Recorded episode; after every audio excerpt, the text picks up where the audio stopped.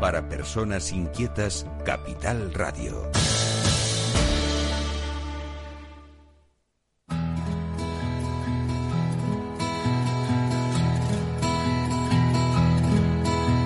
Comienza la caja de Pandora. Al verte sonreír. Al verte sonreír. Un programa especialmente dedicado al mundo de la discapacidad. El niño que ayer fui. El niño que ayer fui. En Capital Radio La 10, cada semana hablamos de aquellas personas que por una causa u otra han llegado a ser dependientes. Lo presenta y dirige Paula Romero. Caen Caen mil lágrimas al mar. mil lágrimas al mar. Hola amigos, aquí estamos otra vez, como cada semana. Y, hoy tenemos, bueno, hoy creo que vamos a conseguir hablar con, voy a hacer cuatro entrevistas, a ver si me da tiempo. Y la primera entrevista va a ser, pues, a la primera mujer que dirige CERMI en Canarias. Ella es la presidenta y se llama Carmen Laucirica y está al otro lado del teléfono y bueno, nos hablará de cómo, cómo ha emprendido ella esta, esta batalla de, de, de ser la presidenta de una de un comi- del Comité Español de Representantes de Personas con Discapacidad en Canarias. Buenos días, Carmen. Hola, buenos días, Paula. Pues es todo un reto, ¿verdad? Pues sí, la verdad, yo algunas veces he, he dicho, no sé si es valentía o inconsciencia, ¿no? Porque realmente el mundo de la discapacidad, todos lo sabemos, ¿no? Es un mundo que necesita muchísimo, hay mucho por hacer y entonces, bueno, desde el punto de vista de responsabilidad, yo me siento motivada por un lado, pero por otro lado preocupada, ¿no? Por todo lo que hay que hacer por delante. Sí. De todas maneras, es, muy grato saber que, que ese cargo lo está ocupando una mujer. Como decía al principio, es la primera vez que una mujer ocupa este cargo. Yo no sé si las mujeres tenemos una sensibilidad distinta, no lo sé. Pero probablemente eh, Carmen Laucirica sí tiene una sensibilidad porque vive estrecha en contacto con, con estrecho contacto con la realidad de lo que es la discapacidad. Sí, bueno, así es. Mi situación, además, eh, no es nueva. Yo tengo un hijo con autismo, que es una- un adulto ya de 31 años, pero también tuve un hermano mayor con discapacidad, en ambos casos eh, discapacidad intelectual asociada, ¿no? Y bueno, he vivido siempre la discapacidad. Y yo, con respecto al comentario que hacías tú con respecto a mujeres, yo no sé si es una sensibilidad especial o es la sensibilidad fruto de la práctica, porque hay una cosa que es una realidad que en la mayor parte de los casos la cuidadora principal suele ser la madre, una hermana, alguien del sexo femenino, ¿no? Entonces, yo creo que las dos cosas van parejas. Una es que sí que es verdad que las mujeres por el concepto de maternidad, por otras muchas cosas, puede ser que estemos siendo más propensas, pero luego también está lo que tú acabas de decir, la práctica. O sea, mi hijo Mario ha convivido conmigo sus 31 años y yo fui la segunda después de mi hermano, con lo cual también viví en una familia en la que la discapacidad estaba presente, ¿no? Sí, yo siempre digo que la discapacidad no pide permiso, pero cuando la discapacidad cae en una familia, pues que, que vive más o menos holgada, que tiene eh, recursos económicos, es distinto. Así es, o sea, yo también lo comento siempre, ¿no? La frase de que la discapacidad no pide permiso, por desgracia, es una realidad, no hace sino constatar lo que todos los días vemos, ¿no? Entonces, si una persona con discapacidad nace en el seno de una familia que por la si- situación que sea eh, le puede proveer de aquellas cosas que necesita para un mejor desarrollo, va a tener una expectativa de, no de mejora necesariamente, pero sí de calidad de vida superior a la que pueda tener una persona que su entorno familiar o cualquier otro condicionante no le sea favorable, ¿no? De ahí la importancia de lo que yo decía al principio, ¿no? La responsabilidad de pelear y de estar siempre vigilantes para que cada persona con discapacidad tenga el mismo derecho a tener una evolución positiva en su vida, provenga de donde provenga o tenga los medios económicos que tenga él o ella o su familia, ¿no? Algunas veces nos encontramos con que, pues, ser de una comunidad u, u otra en, España, eh, tenemos eh, menos, menos recursos Incluso mm, si nos vamos a ver, por ejemplo, el tema de lo que es la atención temprana, hay comunidades en las que se contempla desde siempre y nosotros tenemos una lucha constante. Hay una, una plataforma que está, eh, pues eso, eh, digamos, en, en, pie de guerra a ver si logra que por fin se establezca, se establezca de una, de una manera fija ya lo que es la atención temprana. ¿Qué está haciendo CERMI en este en este papel, digamos, de, de, comité representante de las personas con discapacidad? Hombre, yo separaría dos, dos, dos partes, ¿no? Una es las propias entidades que conforman el CERMI, que todas ellas están vinculadas de una manera o de otra con todo lo que tiene que ver con la atención temprana de sus personas, porque al final el enfoque de atención temprana como todos sabemos, no va solo a la discapacidad, pero sí va inherente al desarrollo del niño, ¿no? Entonces las entidades de la discapacidad siempre hemos estado muy pendientes, ¿no? Y luego está la situación que tú acabas de comentar, que es eh, lo increíble que pueda llegar a ser, porque yo también soy presidente de Plena Inclusión Canarias, entidad de discapacidad intelectual, y entonces con ese otro gorro llevábamos años reivindicando que en Canarias no haya una, no haya, no, no había una ley de atención temprana, que sabemos que se aprobó a todo correr justo al término de la legislatura anterior, con lo cual te genera eso una sensación un poco de, de, de, indefensión, porque el mismo que la ha creado no la va a desarrollar, ¿no? Y como CERMI ahora lo que lo que hemos hecho ante la petición precisamente de la plataforma que tú nos estás que has comentado, la plataforma de atención temprana, pues les hemos apoyado en la denuncia que acaban de hacer con respecto a no, no tanto un desacuerdo que pueda haber, porque cada uno entiende la atención temprana de una manera diferente, sino contra lo que es mm, más sangrante, que es eh, los pocos recursos que se han podido poner a esta fecha para que la atención temprana empiece a funcionar de una manera adecuada en Canarias.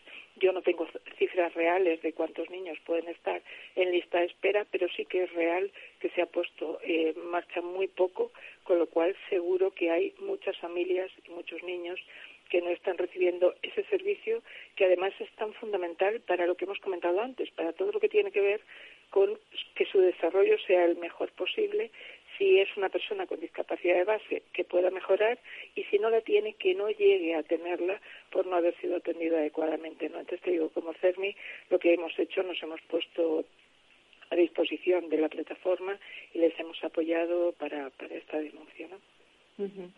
Hay algo que, bueno, que atenaza a, a las familias, que es el mañana. ¿Qué pasará? Eso por un lado. Y luego otra cosa que también preocupa muchísimo es cuando se acaba la edad escolar. Cuando se termina la edad escolar, hay, o sea, los niños están escolarizados por ley, teniendo o no teniendo discapacidad, pero cuando terminan esa edad escolar, las personas con discapacidad, ¿a dónde van a parar? Pues eh, mira, si te parece, empiezo por la segunda, ¿no? Porque parece que eso ha sido una muletilla en mi vida, precisamente pues por lo que has comentado antes, al tener un hijo en el sistema educativo en su momento, yo iba viendo cómo iban pasando los años y se acercaba ese momento que dices tú, en el cual estés, si tienes discapacidad, estés escolarizado en el sistema que sea, va a llegar un momento en el que tú vas a empezar a ser objeto de servicios sociales, que es una pelea que he tenido yo toda la vida, ¿no? La educación no puede distinguir a las personas con discapacidad poniéndoles un techo y diciendo hasta los 21, en el caso de prórroga, puedes estar en el sistema educativo ordinario, a partir de ahí pasas a depender, o sea, cambias incluso de consejería y pasas a depender de servicios sociales en aquellos supuestos que van a ir a, este modelo de servicios, ¿no? Entonces yo recuerdo, ha sido una pelea mía personal de, de muchos años, el precisamente la hablar de por qué no hay una coordinación mayor entre la Consejería de Educación y Servicios Sociales o a quien le corresponda la posterior fase para que, primero, si hay que hacerlo de esa manera y por ley tienen que pasar a depender de servicios sociales en los casos que no vayan a otro sistema, que eh, estas personas no vayan simplemente a ocupar un hueco, que haya un estudio previo, que haya un apoyo, que cuando lleguen al centro que sea en su zona y hacer posible lo más cercano a su domicilio, porque la inclusión en el entorno también sea posible, pero que todo sea como algo preparado, no verte como se ve en la mayor parte de las familias que una vez que han conseguido eh, que por parte de quien corresponda les designen el centro en el que van a, poder estar sus hijos, llegan de nuevos. O sea, al final es un tema de mm, traigo discapacidad, no es eh, esta persona tiene este modelo de necesidades, va a necesitar estos apoyos y yo, mm, cabildo, gobierno, quien en ese momento sea el que tiene que tomar la decisión, depende de la normativa, diga, eh, esta persona llega al lugar ideal porque yo me he preocupado de que tenga los entornos adecuados. Luego hay otra cosa, que es la formación profesional adaptada, ¿no? Eh, yo en este momento exactamente no sé cómo está, si ha habido algún cambio en los últimos meses, pero la realidad es que la formación profesional a personas sin discapacidad les ocupa cualquier momento de su vida. A las personas con discapacidad se les circunscribe a el taller que pueda haber o la formación profesional que pueda haber en el entorno tengan el interés que tengan y además aún a una edad en la que muchas de las personas con discapacidad ni siquiera han pensado en que van a ser de mayores, ¿no? Y con respecto al, al primer tema, que es el tema de, del futuro, tú lo sabes igual que yo, ¿no? Pues al final, cada familia con discapacidad, yo creo que desde el momento en que sabes que tu hijo tiene una discapacidad, empieza a correrte por dentro eso. ¿Qué va a ser de esta persona cuando ya no esté? Y según nos vamos haciendo mayores, que además, bueno, al final eh, llevas el cansancio de muchos años diciendo eh, las personas con discapacidad necesitan un sitio en el que puedan desarrollar su, su proyecto de vida, porque es que al final eh, hemos dejado de pensar en ellas como personas con, con deseos, cada una con la discapacidad que tenga. Yo como CERMI tengo que pensar en cualquier modelo de discapacidad, ¿no? Entonces, eh, las personas tienen, eh, por parte de la Administración, eh, deben de tener los apoyos que necesitan para poder desarrollar una vida digna, porque al final estamos hablando de dignidad y de derechos, ¿no? Y, y si te hablo como madre, pues te puedo decir que me despierto muchas veces. Y eso que yo, por, por forma de ser, no soy de esas personas como muy obsesivas, o sea, al final un poco fluyes porque mi entorno también es más facilitador, ¿no? Pero sí que tengo muy claro que hay que seguir peleando porque eh, la pandemia, por ejemplo, nos ha puesto encima de la mesa eh, todo lo que tiene que ver con la institucionalización. O sea, mm, esto nos ha puesto encima de la mesa. Las grandes residencias, los macroespacios, no son los mejores para que las personas desarrollen un proyecto de vida, ¿no? Entonces ahora hay eh, decimos, con la evidencia científica, o sea, por desgracia ha tenido que venir algo así para que se constate que no es el mejor sitio para estar, pues ahora viene la nueva pelea que el otro día lo comentaba yo en, en la Comisión de Discapacidad del Parlamento.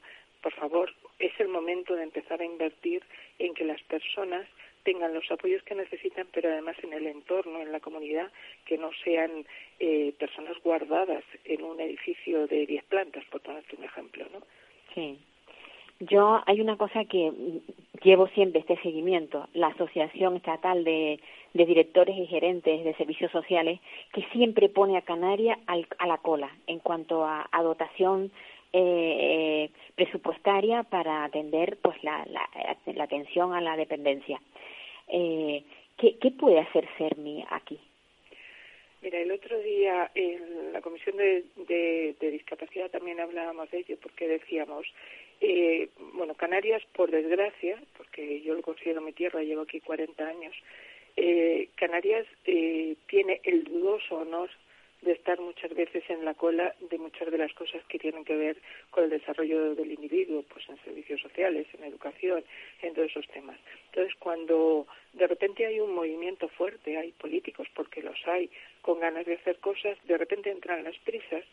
Y yo recuerdo que una de las cosas que decíamos es, puede haber un plan de infraestructuras en el que se diga hay que construir pero si yo digo, porque tengo 5.000 personas mayores dependientes, pendientes de una plaza, voy a construir cuatro macrocolmenas para que vivan, pues a lo mejor en algún momento hay que parar ese proceso y es lo que nosotros hemos pedido, ¿no?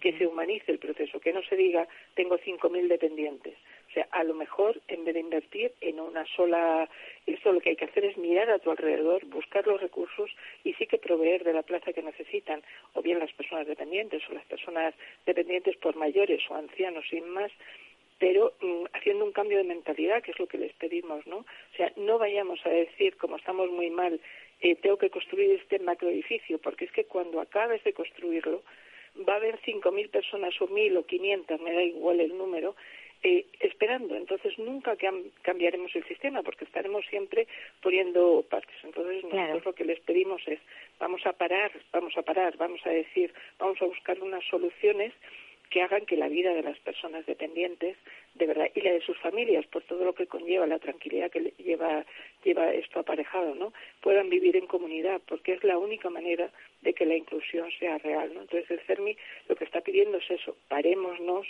invirtamos en lo que de verdad tiene un desarrollo para calidad de vida. Con, con la pandemia se ha demostrado que, como decías, que la que no se ha pensado en, los centros y ahora mismo hay pues una plataforma a nivel de Canarias quejándose porque el, los protocolos establecidos son tan rígidos que bueno que sus los usuarios no pueden salir hay muchos padres deseosos de que sus hijos vayan a, su casa como habitualmente hacían pero evidentemente corren un riesgo cuál es la opinión de de, de Carmen cuál es la opinión acerca de, de esta bueno, esta demanda que está teniendo mm, apoyada por esta plataforma. Eh, ¿Se vería bien que mm, se dejara un poco de mano libre para que los chicos fueran a sus casas o corremos el riesgo de que esos centros se contaminen porque estos chicos salen y entran? A mí me da un poco de miedo. Sí, yo te, yo te voy a dar la opinión de Carmen, ¿vale? Pero también fundamentada en cosas que como CERNI pues hemos tenido la oportunidad de comentar pues ayer mismo con el director general de Dependencia y Discapacidad, con Miguel Montero, ¿no? Hay, eh, hay que mirarlo de dos maneras. Una es lo que tú estás diciendo, que es el miedo real a que desde el punto de vista sanitario nosotros tomemos o, estemos forzando una situación que pudiera perjudicar a las personas con discapacidad y otra es si nos ponemos en, desde mi punto de vista en lo que es la realidad. Eh, ayer comentábamos precisamente este tema con el director general y bueno él nos decía que hay un, hay una propuesta de hacer un cambio en todo esto pero sí que hay una cosa que se ha puesto de manifiesto porque eh, todos lo hemos visto en las noticias hay centros que han estado aislados cerrados en los que también ha entrado el COVID, porque bueno, el COVID tiene el desarrollo que tiene eh, y, y, entra, pues como entra. Puede entrar, yo qué sé, por cualquier persona. Sí, con, un, con un empleado que, claro, que, sea portador, aunque no esté enfermo. Claro, eso es. O sea, al final es que estamos intentando eh, poner una celda alrededor de las personas con, porque suelen ser las de mayor necesidad de apoyo, que luego es, es evidente que, que al final acaba entrando, ¿no? Entonces, yo mi opinión personal es, porque además ayer lo comentábamos, eh, la norma no es tan estricta, mm, eso nos decían, y yo también pienso que es así, como en algunos sitios a lo mejor se está aplicando. Entonces, a lo mejor eh, el tema pasa por otro modelo de negociación, ¿no? Lo que sí es verdad es que eh, desde el punto de vista de la redacción de lo que en este momento hay, yo creo que primó la parte sanitaria y además salió en un momento en que primero estábamos aterrizando con el COVID y luego había mucho miedo porque aunque en Canarias tuvimos la suerte de que ha habido COVID, ha habido COVID en residencias de ancianos y de personas con discapacidad, pero no ha sido con la intensidad que ha sido fuera, ¿no? Entonces yo sí que entiendo que haya habido un cierto temor y se haya tendido a la protección de las personas que entendemos que son más vulnerables, pero yo creo que hay que mirarlo con otra óptica. O sea, dentro de, por ejemplo, los CAM, hay personas que pueden estar ahí por su modelo de discapacidad, que necesite de una serie de apoyos, pero no necesariamente su salud es tan frágil como otros. O sea, al final se les ha metido a todos en el mismo saco, ¿no? Entonces yo creo que primero habría que pedir a las personas que gestionan estos centros que dentro de lo que ellos pueden gestionar y de lo que es su responsabilidad y ateniéndose a la normativa, eh, se acerquen a lo que tiene que ver con la realidad de las familias. O sea, yo no puedo entender que haya centros en, en una isla que funcionen de una manera o de otra o centros que tienen a lo mejor hasta la misma empresa que las gestiona, que en una isla o en otra tienen eh, una, una forma de proceder diferente. Yo no voy a entrar en más porque además entiendo que son cosas de las que yo desconozco funcionamiento interno, ¿no?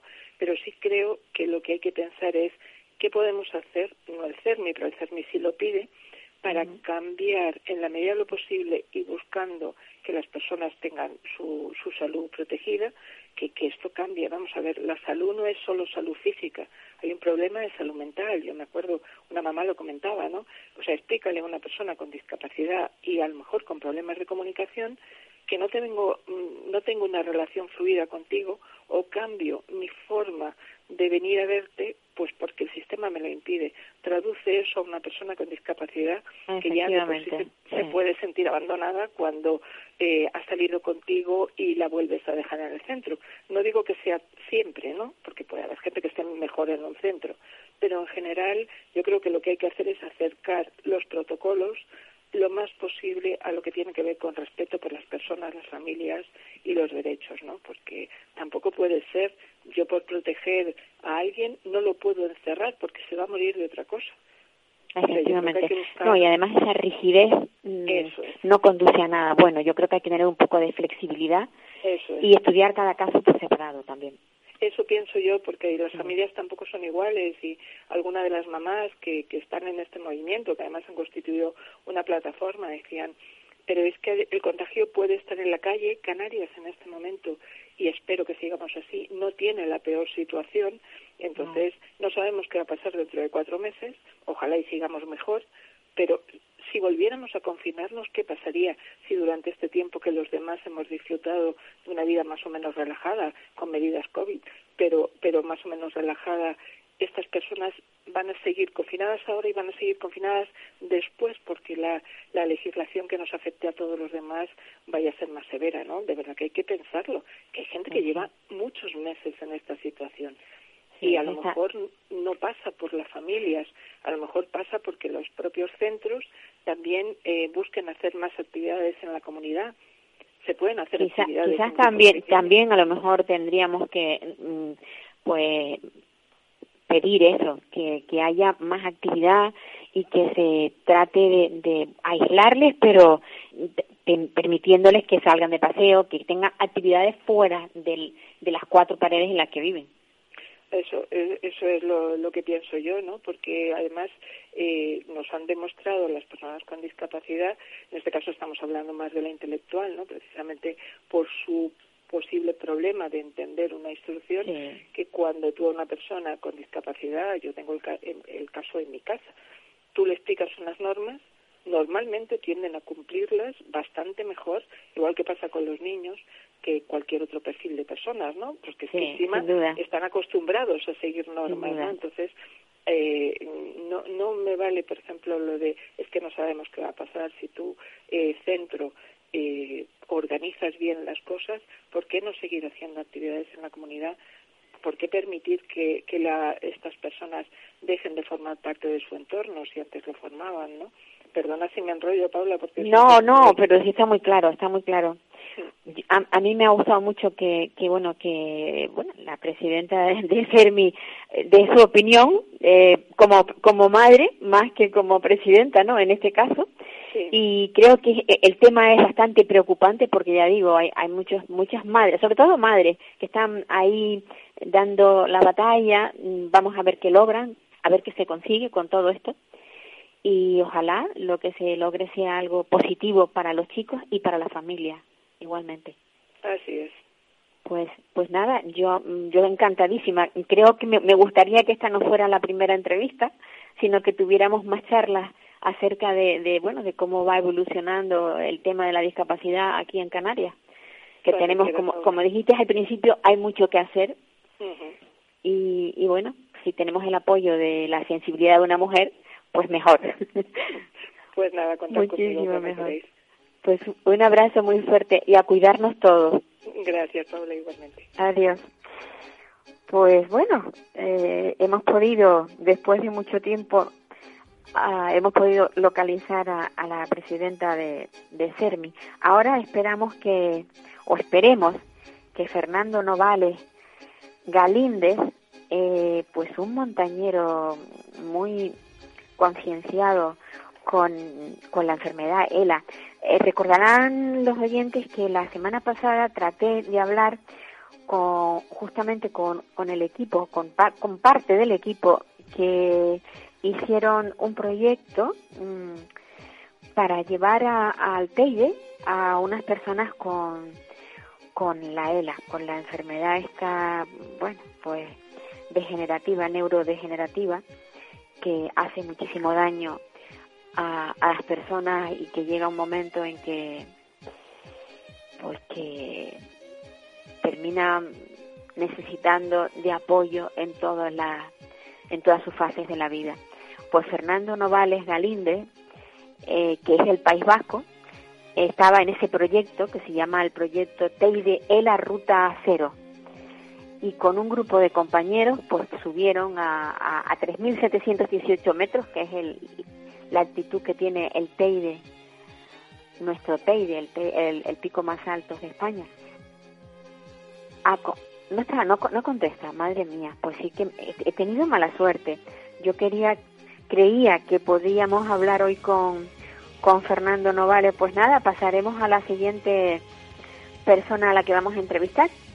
La verdad es que me, me, me queda mucha pena porque quería oír cuál había sido la, la experiencia de estos de estas personas, de estos montañeros, pero bueno, ¿qué vamos a hacerle? Pues nada, hablaremos con, con Pilar Pérez Moreno Serrano, que es la madre de una niña con discapacidad. Y a ver si podemos hablar con ella, porque si no me voy a pasar... Ah, vale, menos mal, pensé que iba a tener un monólogo durante toda la, toda la, la, la emisión. Pues Pilar Pérez Moreno Serrano es madre de una niña con discapacidad y con ella vamos a hablar de, de, la falta de recursos para los adolescentes cuando terminan la edad escolar. Ella pertenece a una plataforma de madres eh, en Toledo que están bajo el paraguas de APACE. Buenos días, Pilar. Buenos días, Paula.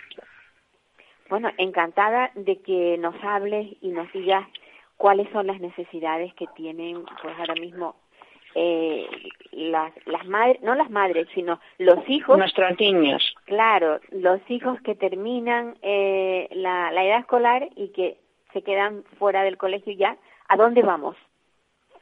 Pues a casa, parece ser.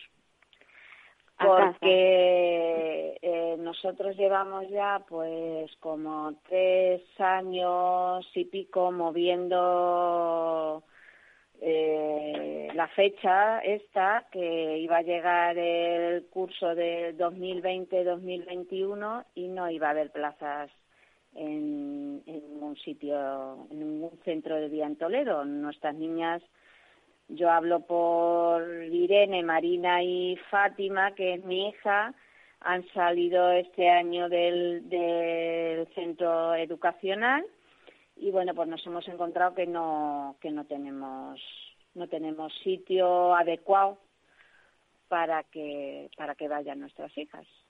Así que estamos ahora mismo, gracias a Dios, tengo que, que agradecer a, a Educación que la directora del centro educacional mmm, les pidió que nuestras niñas siguieran este curso, como fue el año pasado un poco atípico con lo del coronavirus, que siguieran este curso en educación.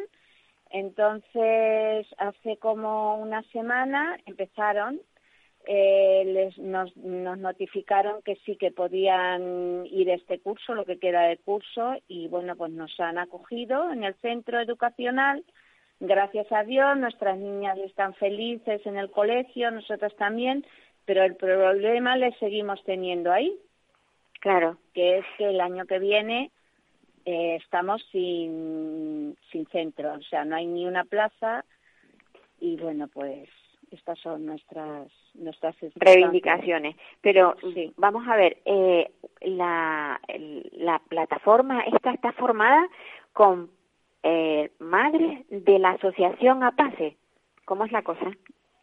Sí, nosotras, eh, bueno, eh, a la plataforma se pueden unir eh, madres de otros centros mm, de, de educación especial de Toledo.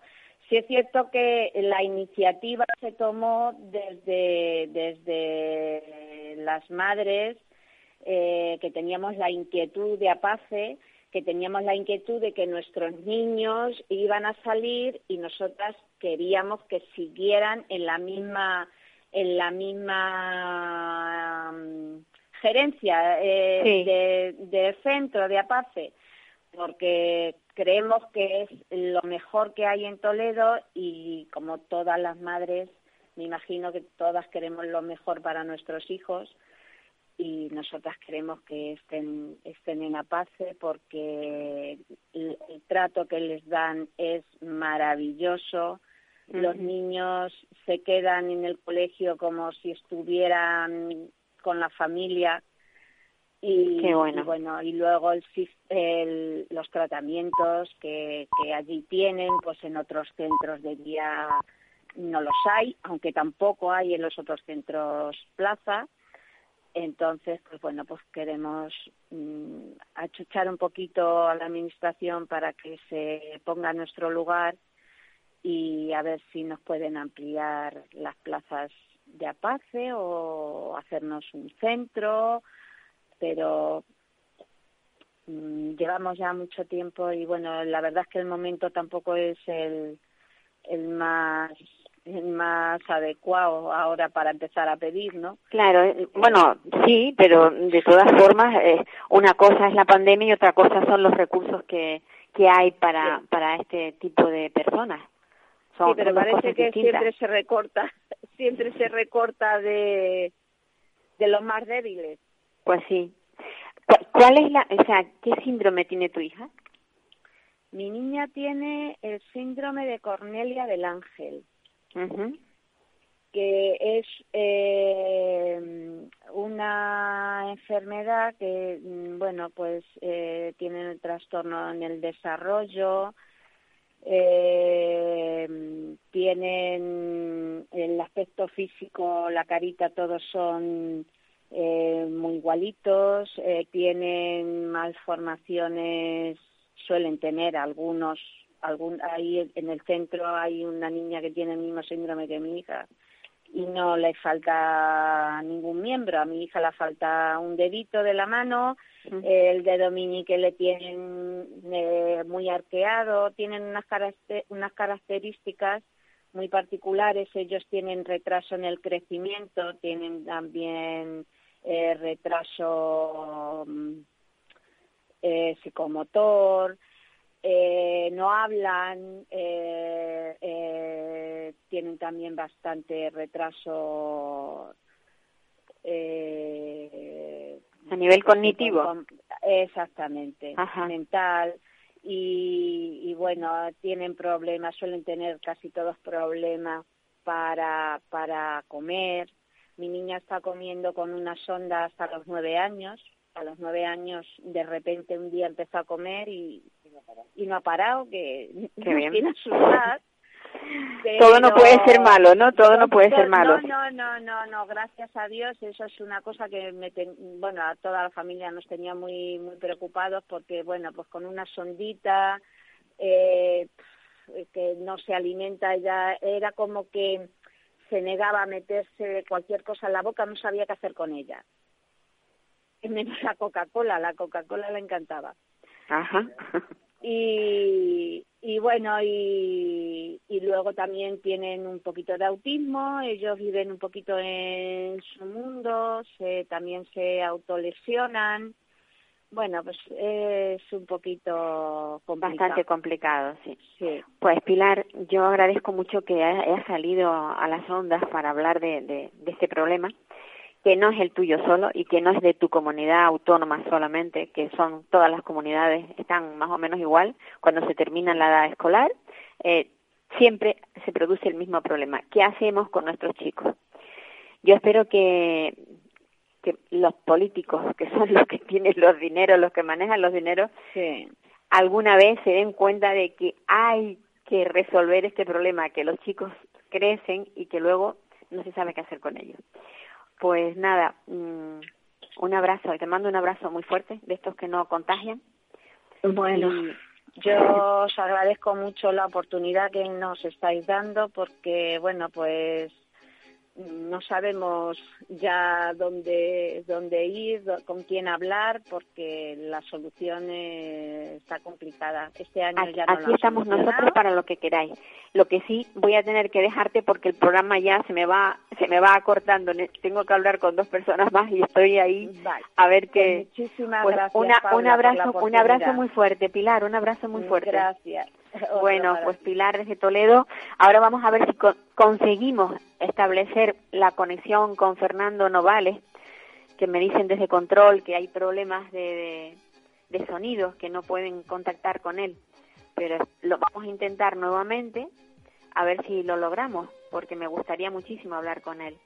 No sé cómo va, cómo va la cosa. Yo les comentaba antes de hablar con Pilar hablar, pues qué pena, la verdad es que es una, una tristeza. Bueno, pues nada, pues seguimos entonces con la la, la gerente de, de una plataforma aquí en, en esto en, en La Palma, La Palma, la isla bonita, que le llamamos, eh, pues hay una plataforma eh, que se llama Indispal. Es una plataforma de atención integral a la discapacidad. Y vamos a ver si podemos hablar con Marinieves Marante Pérez, que es la gerente de esta de dicha plataforma. Yo espero que sí, no no creo no, no vayamos a tener la misma mala suerte que Marinieves, perfecto. Pues sí, hemos tenido suerte. No nos, no, no nos han estropeado los teléfonos y estamos aquí para poder contactar con ella. Marinieves, Buenos días, Marinieves Marante Pérez, gerente de Indispal. Hola, buenos días, Paula. ¿Qué tal? ¿Cómo, cómo vamos? Vamos, vamos, que es importante, trabajando pues mucho. Yo quería saber cuál es la labor de esta plataforma, porque mm, eh, siempre digo lo mismo, que donde la administración no llega están las ONG o las plataformas, ¿no? que son también ONG. Sí. ¿Qué, qué, qué hace la plataforma de atención integral a la discapacidad en, vale, Palma? Les cuento un poquito. eh, la plataforma comenzó su andadura en el año 2002 con el fin de reunir a muchas entidades que trabajan en el área de discapacidad. Eh, concretamente, eh, son dos entidades las que pertenecen a la plataforma y cada entidad eh, trabaja por y para la discapacidad con el fin de mejorar su calidad de vida. Hay entidades que trabajan con el colectivo de personas que tienen discapacidad intelectual, otras que trabajan para el Alzheimer, otras que, que trabajan con niños, mayores. Entonces, pues hay una amplia gama, ¿vale? Y todas ellas están dentro de la plataforma. Ajá. Está muy bien. Yo, yo lo desconocía, la verdad. Yo siempre me sorprendo porque eh, hay tantas plataformas y tantas mm, ONG y al final se me escapan algunas. Y en este caso, Indispal para mí es nueva. Pero ya veo que es desde, desde 2002, me decías, ¿no? Desde 2002. Sí, si quieres te puedo decir un poco el nombre de las entidades que pues pertenecen a, Indispal y así las, las integradas, sí, sí. Vale, pues mira, está AFA La Palma, que trabaja para personas y familias eh, que tienen demencia o Alzheimer. Después está Salud Mental La Palma. Está también la Asociación de Padres de Alumnos del Dorador, que es Educación Especial. Está la Asociación Padisbalta está la Asociación BESAI, que trabaja para niños y jóvenes con déficit de atención e hiperactividad. También está Niños Especiales de La Palma, que la conocen como NET. Eh, también está el Centro Especial de Empleo de Estiladera, el Centro Ocupacional de Breña Alta, el Centro Ocupacional Gareagua, la Fundación Isonorte, Funcasor, que es la Fundación Canaria de Personas con Sordera, y Funcatae, que también lo pueden conocer como la Fundación Canaria Taburiente. Uh está aquí en, esto en Tenerife. Sí, sí, tienen una sede ahí en Tenerife y también tienen una aquí en La Palma. ajá. El tema de, de, los recursos está muy mal porque ah, hoy, o sea, al principio del programa he, podido hablar con, con la presidenta de CERMI, con Carmen Lausirica, Sí. Y ella me decía que hay mucho por hacer. Yo lo sé, de todas formas, pero bueno, ella que ahora mismo está metida en esto, lo verá con muchísima más claridad de lo que yo lo puedo ver desde, desde mi óptica como, bueno, como persona que lleva un programa de radio. Pero eh, lo que es Indispal mm, consigue, logra que, que esto mm, eh, se amplíe, que haya más recursos, ¿Cuál es la misión realmente? Aparte de aglutinar a todas esas asociaciones, eh, Eh, ¿Indispal busca crear nuevos proyectos? Sí, eh, claro.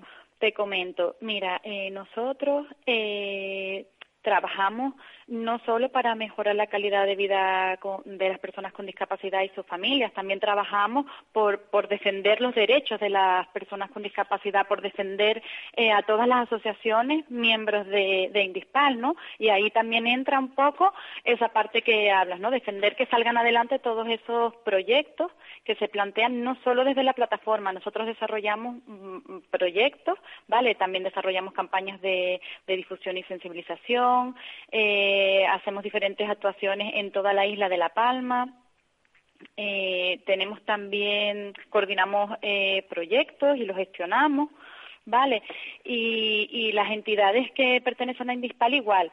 Esto que tú hablas de los, de los presupuestos, pues una una preocupación que tenemos todas las entidades. Y de hecho nosotros apoyamos a CERMI Canarias, que sacó un comunicado también con esta preocupación. Y tuvimos una reunión eh, que nos ofreció eh, el diputado del Común, la tuvimos el 27 de octubre, en la que pudimos trasladarle todas estas preocupaciones porque como, como tú dices, mm, las entidades eh, hemos realizado un gran esfuerzo eh, durante muchos años para mantenernos ¿no? y poder ofrecer eh, los servicios que ofrecemos y atender todas las demandas que tenemos. Pero sobre todo en el último año nos hemos visto mm, bastante desbordadas, tenemos muchísimas demandas, también con esto que ha pasado con el COVID. nos hemos tenido que adaptar rápidamente para cumplir con los protocolos y las medidas de seguridad necesarias para seguir atendiendo a, las personas para las que trabajamos. Y claro, esto también eh, ha supuesto pues que mm, hemos tenido que hacer inversión en, material, en equipos de protección para poder trabajar. Eh, esto no estaba contemplado en, en los proyectos ¿no? que presentamos las entidades. Entonces hemos tenido un poco que o modificar eh, proyectos, la parte del presupuesto, o tener que buscar ayuda por otros lados, o de hecho fondos propios. Entonces, claro, ha supuesto pues un gran esfuerzo económicamente para las entidades para poder seguir eh, trabajando día a día. Y entonces, claro, después no solo eso, o sea, esto también, esta crisis sanitaria, ¿no? Va, repercute en la economía. Entonces, estamos muy preocupados porque eh, con todos los recortes que están teniendo ayuntamientos, cabildos y demás, pues no sabemos cómo nos va a afectar de cara a los próximos años. Claro. ¿Tú crees que peligra, peligra eh, eh, la, la plataforma? ¿Se podría venir abajo si no tienen recursos suficientes para poder subsistir? Claro, tanto la plataforma como el resto de entidades. Si no tenemos eh, financiación, si no hay subvenciones, si no hay ayudas para, para las entidades, no, no podemos seguir adelante. O sea, podremos a lo mejor unos meses, un tiempo, pero si eso ¿sabes? persiste en el tiempo, pues llegará un momento que alguna tendrá que cerrar. ¿Qué, equipo componen eh? ¿Tenéis psicólogos, eh, trabajador social? ¿Cuál es sí. el, Sí, eh, Indispal eh, dispone eh, ahora mismo de trabajadores sociales, de pedagoga, mmm, después también está el puesto de la, de la gerente. Actualmente tenemos estos, estos eh, trabajadores, ¿vale? Pero el resto de las entidades estamos hablando de que tienen eh, pues logopedas, eh, auxiliares, psicólogos, y claro, si no tenemos eh, subvenciones o presentamos proyectos y por esta situación no se nos conceden o no se aprueban, pues no podríamos eh, contratar a esos servicios especializados que, o a los profesionales que hacen estos servicios. Entonces, si no, ya pues digamos que es como una bola, ¿no? Y, y claro, no podríamos seguir ofreciendo los servicios, tendremos que empezar a recortarlos y de ahí, si después siguen recortando, pues podría ser, sí se podría dar el caso, que entidades tengan que cerrar. Sería, sería terrible. Mm, sí, sí, porque mm, si te digo, o sea, nos han llamado porque muchísimas personas eh, que hemos atendido, a lo mejor si no ha, si no ha podido ser eh, personalmente con cita previa, ha sido de manera telefónica, por correo, Y, y, claro, ellos muchas veces te dicen, pues menos mal que, que aunque en el momento que estamos confinados, aunque no estén presencialmente, están ahí, ¿no? En el teléfono, atendiéndonos, asesorándonos, informándonos, porque ellos decían, no, claro, los ayuntamientos también estaban colapsados en ese momento, cabildos, y ellos decían, no teníamos respuesta, no, no sabemos qué hacer. Que eh, has visto, porque supongo que sí, el movimiento que se ha asociativo que se ha bueno levantado, que se ha iniciado esa plataforma para pedir que bueno que los protocolos establecidos en los centros, en las residencias de personas con discapacidad intelectual, pues cambien un poco porque porque llevan estos chicos y bueno chicos y chicas desde que empezó la pandemia llevan pues digamos con un encierro mayor que el que hemos tenido nosotros. Eh, ¿En qué posición está eh, Indispal? O sea, ¿opinas que mm, esto hay que cambiarlo? Mm, ¿Cómo lo ves? Por supuesto. Este también fue otro tema que llevamos a la reunión con el diputado del Común, en la que le trasladamos también eh, pues, esta preocupación. Eh, Claro, es que vamos a ver, eh, imagínate las personas que ya están en centros, que no pueden ver a su familia y que encima cuando a lo mejor se empieza a normalizar, digamos que ellos no tienen ese derecho, igual que hemos tenido los demás, de poquito a poco ir volviendo como a la nueva normalidad. Está claro que no podemos volver a lo de antes.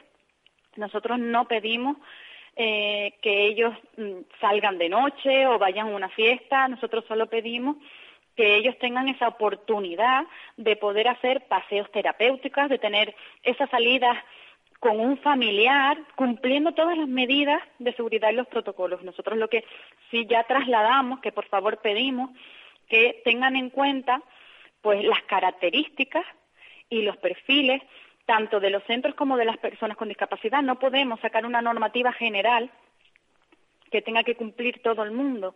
O sea, tenemos que flexibilizar esa normativa y que cada centro pueda adaptarla a sus características y los perfiles de usuarios a los que atiende. Y siempre teniendo en cuenta sus derechos y su bienestar. Y ellos, sin poder salir, no tienen bienestar, no tienen sus derechos. Pues sí. Y ¿Cuál fue la, la respuesta del diputado del común?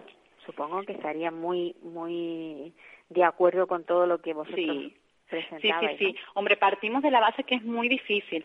Tenemos que ponernos en varias, mm, mm, ¿sabes?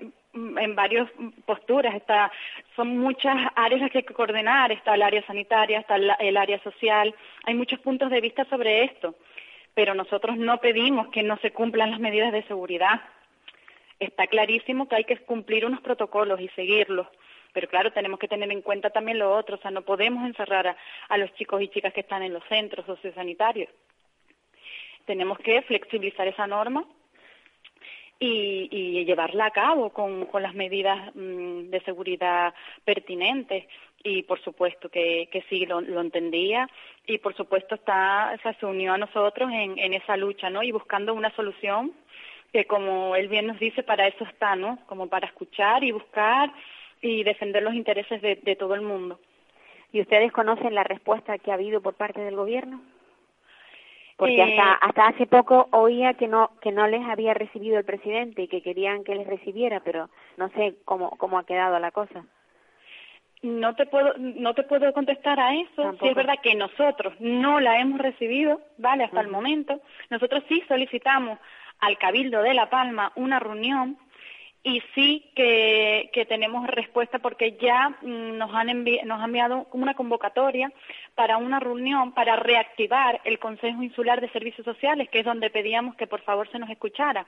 Entonces, entendemos, dado que hemos visto que van a reactivarlo, que sí que, han leído nuestras peticiones y que sí se está teniendo en cuenta eh, pues lo que estamos solicitando, no solo la plataforma, sino varias entidades más.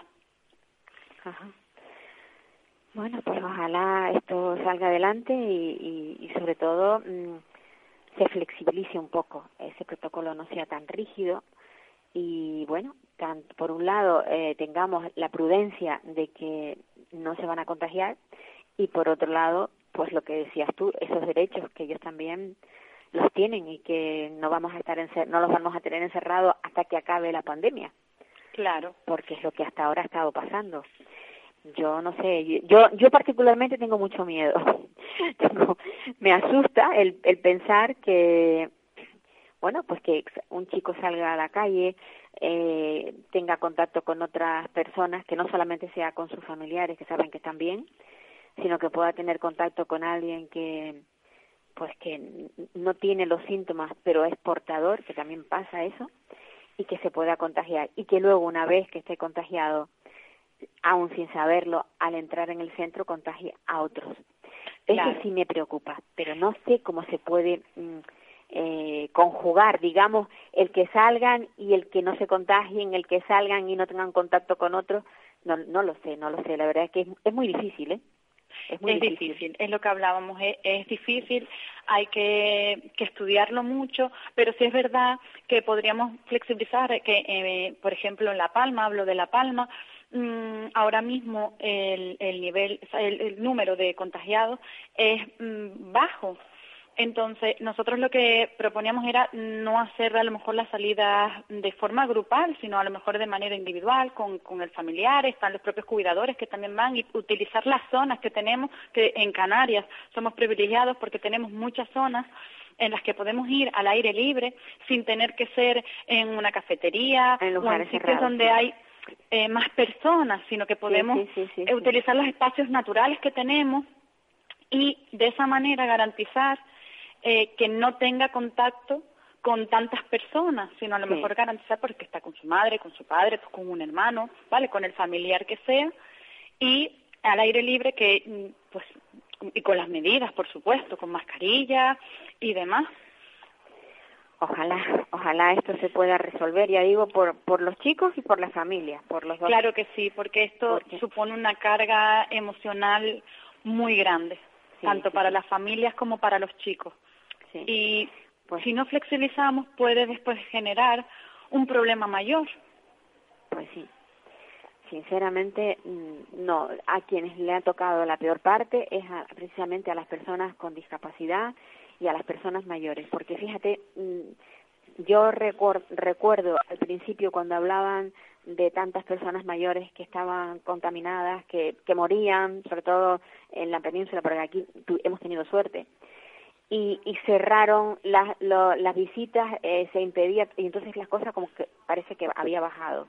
Ahora han vuelto otra vez a permitirse las entradas de, de parientes y demás, y otra vez se están contagiando, o sea que no, no se sabe qué es lo que podemos hacer.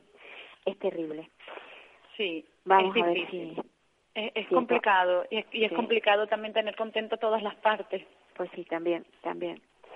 Pues yo me alegro muchísimo, Marinieves, de bueno, de haber hablado contigo y saber que está esta esta plataforma pues dando cobijo a todas estas asociaciones y sobre todo que están ustedes buscando el bienestar de las personas con discapacidad, que creo que eso es lo más importante.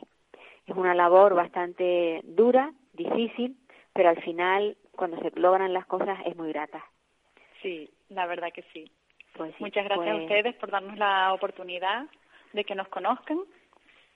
Y cualquier cosa, pues aquí estamos, siempre pues dispuestos a, a, dar una respuesta y, y, a trabajar por, por todos, ¿no? Pues Marinieves, un abrazo muy fuerte de esos que no contagian, siempre digo lo mismo, de los que están al, al, a, a través de las ondas y a ver si tenemos la suerte de que esto cambie. Sobre todo nosotros, no que nos mantengamos como estamos, sino que siga bajando la curva nuestra, porque ya nosotros estamos aislados, por el, el hecho de ser islas estamos aislados. Así que, que bueno, te deseo todo lo mejor y a cuidarnos, ¿vale? Vale, muchas gracias. Hasta luego. Pues que Buen día. el, el tiempo se nos está yendo. Me ha quedado muchísima pena no haber, no haber podido hablar con, con Fernando Novales, pero bueno, así son los, los problemas de la comunicación. Evidentemente, todos se dan cuenta de que yo sigo en casa a través del teléfono y seguiré así hasta que las cosas no cambien un poco, porque mmm, las circunstancias son las que son y esta pandemia nos está pues fastidiando la vida a todos. Así que nada, decirles que les espero la semana próxima, que, que se cuiden mucho todos, todos, porque me gustaría seguir teniendo a los mismos oyentes. Bueno, a los mismos oyentes no, me gustaría que, están, que estén los mismos, pero que aumenten, ¿vale? Un abrazo muy grande a todos desde las Canarias. Hasta luego.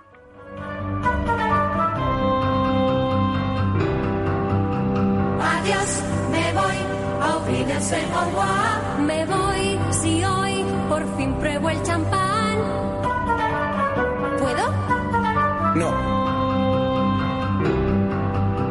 Me voy, goodbye, auf Wiedersehen, adiós. Me voy con un suspiro y un adiós, adiós.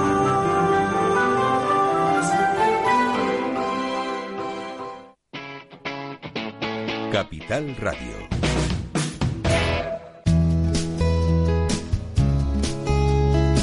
Capital Radio. Música y mercados.